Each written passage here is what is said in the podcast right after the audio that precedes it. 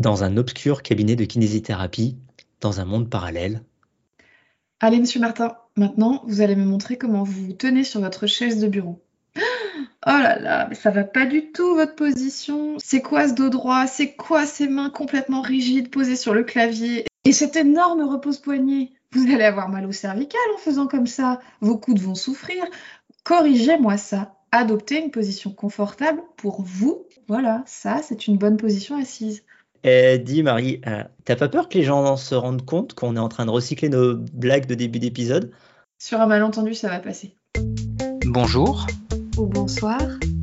bienvenue sur Le Temps d'un Lapin, le podcast qui parle de la kinésithérapie, du soin et de la science. Mais pas trop longtemps, juste le temps d'un lapin. Ne paniquez pas, vous ne vous êtes pas trompé. Vous n'êtes pas en train de réécouter l'épisode 51 sur les gestes et postures. Vous pensiez qu'après avoir fortement remis en question les bonnes façons de porter une charge, nous allions laisser les ergonomes se consoler tranquillement avec la correction des postes de travail dans les bureaux? Que nenni Car à les entendre, si le dos est menacé de toutes parts par le moindre mouvement, il existe une chose encore pire pour lui, la position assise. Ne paniquez pas, vous ne vous êtes pas trompé. Vous n'êtes pas en train de réécouter l'épisode 51 sur les gestes et postures. Vous pensiez qu'après avoir fortement remis en question comment l'employé a réussi à se faire mal alors qu'il ne faisait rien. Sur ces bonnes paroles, bonjour Vincent, bonjour tout le monde. Bonjour Marie, bonjour tout le monde. Il y a quelques temps, on pouvait lire sur les réseaux sociaux et dans les médias que la position assise était le nouveau tabagisme. Dans un monde que l'on nous décrit comme de plus en plus sédentaire, la position assise serait un facteur de risque important de nombreuses maladies cardiovasculaires, voire même neurologiques. Mais là où on l'accuse de tous les méfaits, c'est surtout parce qu'elle causerait le mal de dos, éternelle épée de Damoclès qui pèse sur tout le monde. Nous sommes censés être 84% à subir un jour cette malédiction, enfin 84% ou 15%, ça dépend du côté de la fourchette que l'on choisit. Rappelez-vous de notre debunk dans l'un des tout premiers épisodes du podcast à ce sujet. Alors c'était déjà bien difficile de s'y retrouver dans tout ça, et puis la crise sanitaire est arrivée avec son lot de restrictions, d'interdictions de sortie, de confinement et le télétravail, grâce auquel des millions d'employés se sont retrouvés loin de leur espace de travail ergonomique, calés au poil plus bien près et censés protéger leur petit dos réputé si fragile. Au revoir le fauteuil ergonomique à 1500 euros, bonjour le canapé, l'ordinateur posé sur la table basse, la tablette sur un coin de la table de la cuisine. Il n'en fallait pas plus pour que les médias se saisissent de l'occasion pour nous rappeler combien il est important d'avoir une bonne position assise. Conseil du kinésithérapeute, du médecin, de l'ostéopathe, du coach, du naturopathe, parce que pourquoi pas. Le marketing s'y est mis aussi. Vous avez sûrement vu certains industriels vous proposer leur solution avec le t-shirt qui vous remettait dans la bonne position au cas où, malheur, vous auriez oublié de contracter vos muscles du dos. Mais est-ce réellement le cas? Se pourrait-il que, comme pour le port de charge, ces injonctions à se caler droit sur son fauteuil, les épaules bien basses, les avant-bras bien posés, soient le fruit d'un modèle désuet, d'un modèle hérité de la tradition? Peut-être d'un modèle hérité de préoccupations esthétiques aussi, qui sait? Franchement, ils n'ont pas pu nous faire le coup deux fois, si? Allez Vincent, s'il te plaît, rassure-nous. Dis-moi que tu as sorti ta pelle et que tu nous as trouvé des infos à ce sujet. Eh ben, j'ai bien peur d'avoir une mauvaise nouvelle. Comme je pense l'énorme majorité des professionnels de santé, mais aussi de la population en général, eh ben, j'ai longtemps cru que la position assise était mauvaise pour le dos et euh, qu'elle était aussi mauvaise à la santé de manière générale. Évidemment, euh, c'était un des piliers de la prévention des troubles musculosquelettiques dans ma formation initiale. Et puis, c'est abondamment alimenté par euh, des constats du quotidien, sur moi-même par exemple. Hein. Je souffrais du dos quand je passais des week-ends entiers à geeker à une époque où j'étais euh, beaucoup moins sportif et beaucoup plus gamer, mais aussi avec tous les patients qui venaient nous consulter dans un contexte de travail de bureau, avec des douleurs achidiennes et parfois des membres supérieurs. Ces douleurs, on les associait forcément à leur posture de travail. Pendant longtemps, un des axes de traitement qu'on proposait, c'était de corriger cette position assise qui était infâme. On leur demandait de s'asseoir, on les regardait, on voyait qu'ils s'avachissaient. Des fois même, c'était un truc qui m'avait été donné en formation j'étais tout fier de le proposer aux patients. C'était de se faire prendre en photo par un de leurs collègues à leur insu plusieurs dizaines de minutes après qu'ils se soient installés pour les prendre en flagrant délit d'adoption d'une position impie, en étant tout avachi, de travers, avec les jambes croisées. Enfin voilà. Quand, je pense à ce modèle que tu décris, euh, je me dis, et j'ai peur que ça a été déjà fait, qu'un jour ou l'autre, il y a quelqu'un qui va penser à un t-shirt qui t'envoie un coup de jus quand tu te relâches. Ça existe déjà. Hein. C'est, euh, il y a un fabricant euh, français qui produit un t-shirt qui est censé euh, te ramener dans la, bonne posture. Il y a même une thèse de médecine dessus. Ça donne pas des coups de jus, mais par contre, il y a une tension qui se fait sentir au niveau du t-shirt. Évidemment, ce produit n'a pas eu de protocole de validation scientifique à notre connaissance pour l'instant bien que nous les ayons sollicités de manière récurrente à chaque fois qu'ils se remettent à faire de la publicité. Bon, pour en revenir à la position assise, il faut quand même reconnaître qu'on passe énormément de temps assis dans nos sociétés occidentales, euh, que ce soit au travail, dans la voiture, dans les transports en commun, si on les prend, à la maison, quand on mange, entre le temps qu'on passe euh, à manger, le temps qu'on passe à, regarder maintenant des, des, séries ou à jouer à des jeux vidéo. Et il semblerait que on n'a jamais passé autant de temps assis dans toute l'histoire de l'humanité.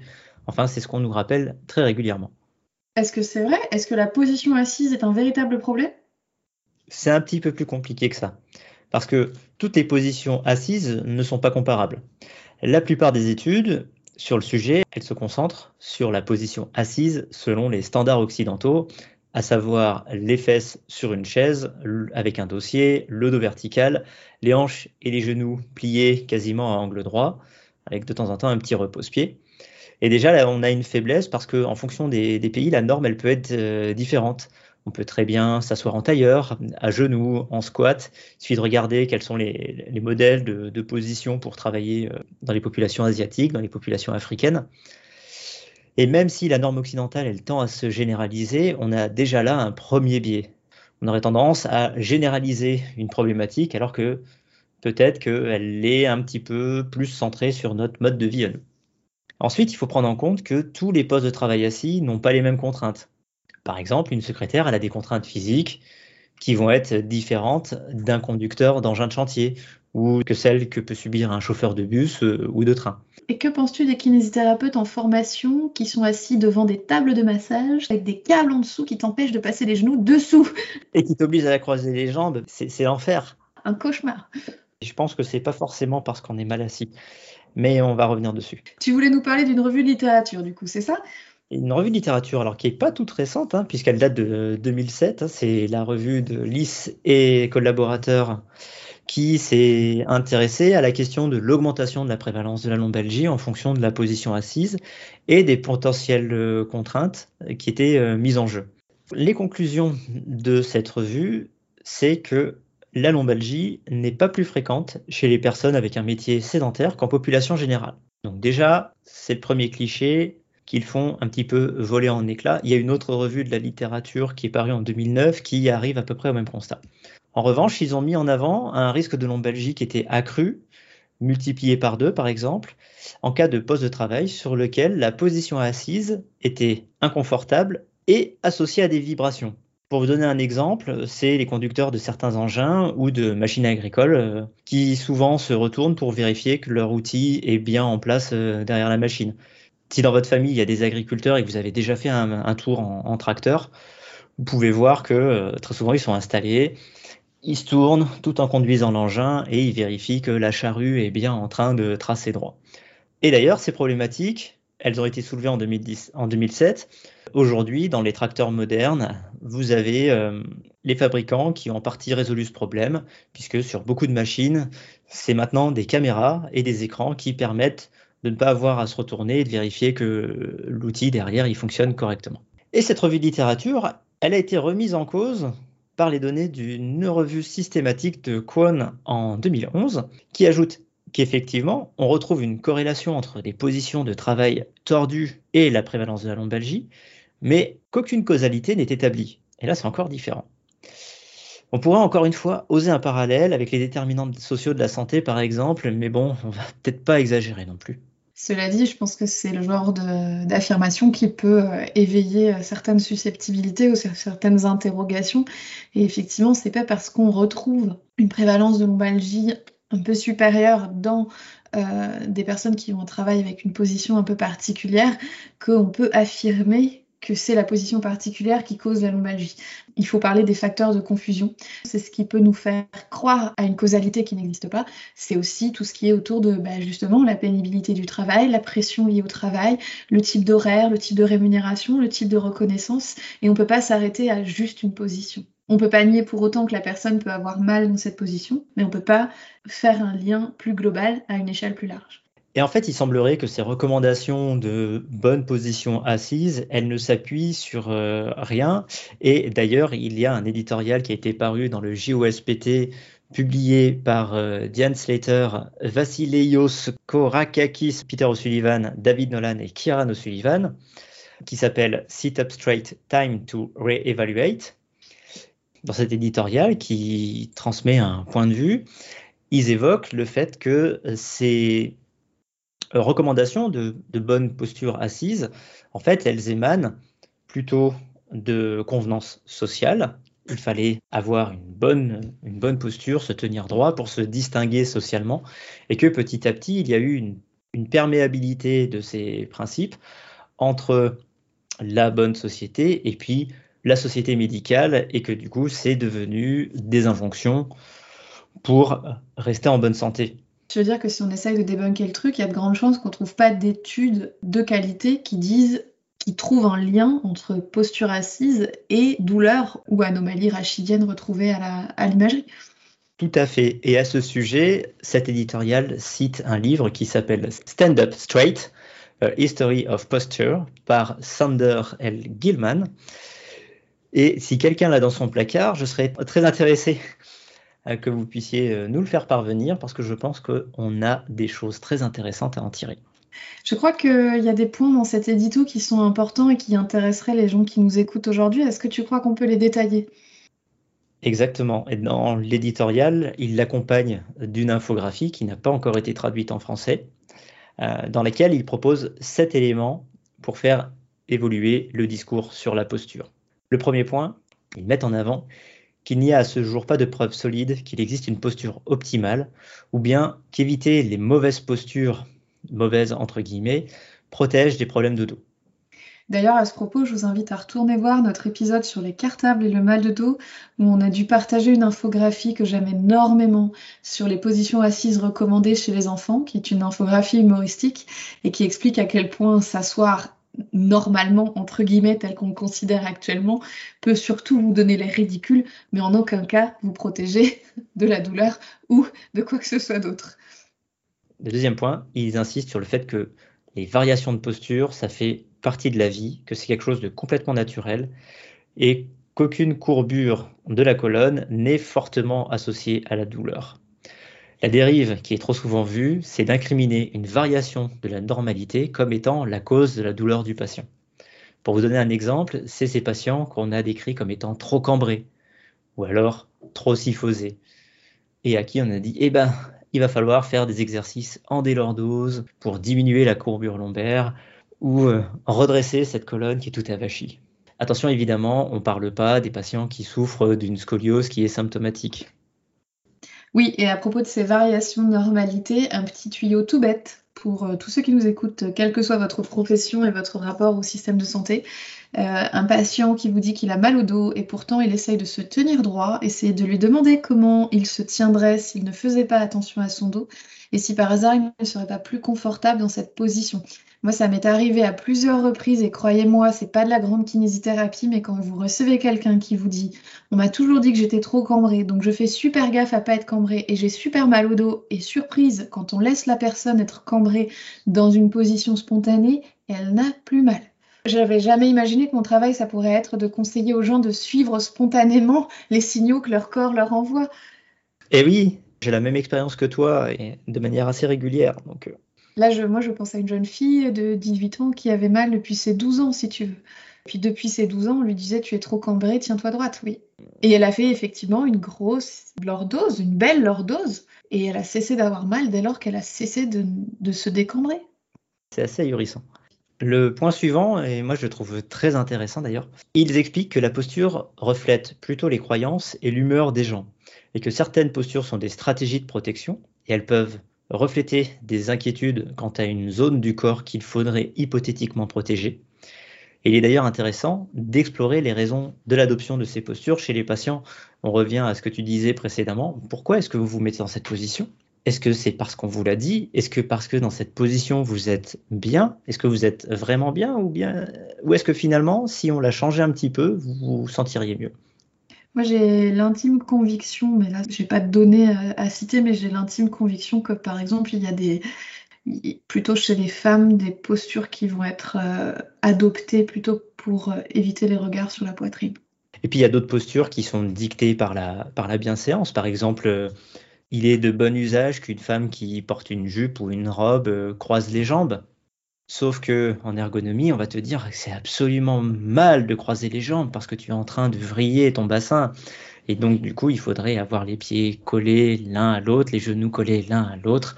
Tu vois un peu où je veux en venir? D'un autre côté, on va dire que les chaussures à talons, c'est inadmissible, mais qu'en même temps, euh, une femme qui porterait pas des chaussures à talons n'aurait pas sa place dans une entreprise. Le point suivant, quatrième point, c'est que il n'y a pas de risque à adopter des positions qui sont plus confortables pour vous. Celles-ci, elles peuvent être différentes en fonction des individus et euh, le fait de changer de position et explorer même celles qui sont soi-disant interdites peut permettre de soulager des symptômes quand on a mal. Et je rajouterais que ces positions, elles peuvent varier entre les individus, mais elles peuvent varier au sein d'une même personne. C'est-à-dire qu'il peut y avoir des moments dans une vie où c'est une position plutôt qu'une autre qui vous sera plus confortable. Et cette position, elle peut changer avec le temps. Elle peut changer avec les activités que vous avez à côté. Et c'est pas grave. L'important, c'est d'avoir des positions confortables. Le point suivant, je pense qu'on en parle assez souvent, ils disent que la colonne est solide et qu'on peut lui faire confiance. Et ils ajoutent que les injonctions à la prudence sont inutiles, voire même peuvent induire de la peur et la peur est la petite mort qui tue l'esprit. Ah bah oui, on le redira en long, en large et en travers s'il faut. Le catastrophisme ou la kinésiophobie euh, sont des facteurs de bons ou de mauvais pronostics. Euh, il est absolument nécessaire et indispensable de questionner euh, la peur engendrée par, par les injonctions qu'on peut avoir. Dans les dernières recommandations de la Haute Autorité de Santé sur la lombalgie, il est mis que les, les programmes d'éducation sur le mal de dos et sur la bonne posture euh, manque euh, de preuves. Et en fait, il serait peut-être intéressant de se poser la question. Est-ce que quand on dispense ces cours d'école du dos, comment être bien installé, comment bien porter les charges, d'évaluer a priori la kinésiophobie des gens et d'évaluer a posteriori. Et peut-être qu'on se rendrait compte qu'en fait, on est plus en train d'alimenter une kinésiophobie, d'alimenter des croyances, plutôt que de lutter contre celle-ci. Il y a de grandes chances. Ben oui. Marie, tu veux nous faire le point suivant? Oui, Sixième point, la position assise ne présente pas de danger particulier. Rester assis plus de 30 minutes n'est pas dangereux et ne doit pas être particulièrement évité. Mais il ne faut pas oublier qu'il est aussi important d'être actif physiquement pour être en bonne santé. Et ce sont deux points tout à fait différents. Le dernier point qu'ils mettent en avant, c'est que une solution ne fonctionne pas pour tout le monde. One does not fit for all. Et on ne va pas développer plus ce point puisque nous reviendrons dessus dans un futur épisode. Oh là là, ce teasing, t'es meilleur à chaque fois. Hein. Moi, ce qui me fait sourire dans ce qu'on vient de raconter ici, figure-toi que euh, j'ai été sollicitée par une journaliste à l'occasion euh, de la sortie du confinement. Euh, je crois que la première publication, c'était l'été dernier, sur les dégâts sur le corps du télétravail. En fait, je suis tombée sur quelqu'un de très inquiet parce qu'elle avait développé des douleurs par rapport au fait d'être passée en télétravail et qu'elle avait, elle avait peur finalement que le télétravail laisse des traces sur son corps et que visiblement elle n'était pas la seule à, vivre ce type d'expérience. J'ai passé un peu de temps à essayer de la rassurer, lui expliquer que la seule mauvaise posture c'est celle qui dure et encore, que euh, le corps s'adapte, que notre corps s'adapte et que si on a eu mal pendant le premier confinement en étant passé brutalement en télétravail, bah, c'est parce que on était totalement optimisé à notre fameux fauteuil à 1500 balles et comme on n'était pas forcément aucun d'entre nous habitué à changer régulièrement de position de travail comme on disait déjà sur les gestes et postures, à s'habituer à des positions variées, variables dans la durée, dans la qualité, le confort de la position, bah forcément, ça nous a tous demandé un petit temps d'adaptation. Et en fait, quand l'article est sorti, figure-toi que j'étais pas la seule à être interrogée, que un grand ergonome était interrogé aussi, donc quelqu'un qui a publié un livre, hein, donc forcément à côté de moi ça compte pas. Et tu vois, on a parlé dans le point 6 du fait que rester assis plus de 30 minutes, c'était pas dangereux. Et ben en fait, dans un paragraphe de cet article où moi je dis que la seule mauvaise posture, c'est celle qui dure, que si on a un temps statique plus long prévu, on peut compenser avec une activité physique quotidienne ou faire des pauses dans la journée, et ben bim, tu as le posturologue ergonome qui dit on observe une compression du bassin au bout de 30 minutes de posture assise. Une compression? Oui.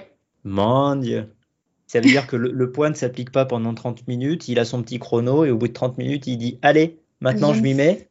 Attends, je le relis. La posture assise sur le canapé comprime le dos et déstabilise le bassin. Et du coup, il tombe. Si seulement on avait des ligaments pour tenir nos articulations en place. Et tu vois, t'as beau chercher tout ce que tu veux, t'as beau être gentil, être rassurant, bah au final, le titre de l'article, c'est ces signaux envoyés par le corps qui prouvent que le télétravail a laissé des traces. Et oui, mais on est toujours la, la problématique parce que est-ce qu'on n'est pas un petit peu dans du, dans du clickbait, dans du putaclic, où euh, eh ben, ce qui marche, c'est les articles qui font, qui font peur, qui interpellent euh, les gens. Et donc, forcément, avec euh, ce genre de titre, les gens vont espérer une espèce de solution, un remède miracle pour se, protéger de, ce mal de dos. Mmh. Je trouve que c'est plutôt une manière de valider le fait que tout le monde a souffert et que en fait le télétravail nous a fait du mal à tous et qu'il est temps de retourner euh, au travail en présentiel. Moi, je pense qu'il y a un mélange de plein de choses. Je pense qu'il y a un mélange d'expériences personnelles euh, euh, quand euh, le journaliste, euh, dans sa partie privée, se rend compte qu'il y a de la souffrance ou qu'il y a de la souffrance dans la famille et, que, attribue ça au, confinement et que de toute façon, quoi que je dise, ça ne changera pas. Et puis aussi le côté starification des intervenants, qui est de dire que, bah, en fait, on a un mec à côté d'une nana, un mec qui a publié un livre. et qui a un discours tellement plus inquiétant qu'il est beaucoup plus crédible tellement plus inquiétant. Et puis ça reste quand même le discours majoritaire actuellement. La problématique, c'est euh, le, maintien d'une position statique pendant longtemps. En fait, c'est d'avoir un comportement sédentaire. Un comportement sédentaire, dans la littérature scientifique, c'est décrit comme euh, une, une activité qui va nécessiter une fois et demie l'énergie nécessaire pour être couché sur le dos et ne rien faire. Typiquement, quand on est assis devant un ordinateur, dans un canapé, on est dans un comportement sédentaire. C'est ça qui est problématique. C'est pas le fait d'être assis.